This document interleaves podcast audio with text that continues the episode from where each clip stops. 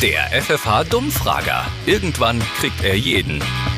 Entschuldigung, ich lasse mich nur ungern stören. Immer beliebter werden sogenannte E-Books. Was könnten denn das sein?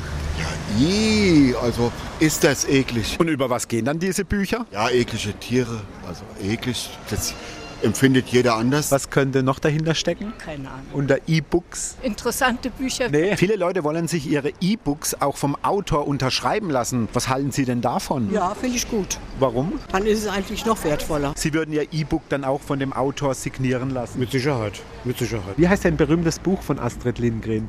Michel in der. Klemme? Nee, es ist eine Schüssel. Äh, keine Ahnung. Michel in der Punkt-Punkt-Schüssel. Kloschüssel. Anstatt Lesezeichen kann man ja auch was anderes machen. Diese berühmten Ohren. Hasenohren. Macht ihr Hasenohren oder eher Lesezeichen? Lesezeichen. Und Hasenohren sind nicht so gut. Ja. Weil sonst zerknickt es und es ist nicht mehr so schön. Der Dummfrager in der FFH Morning Show mit Daniel und Julia.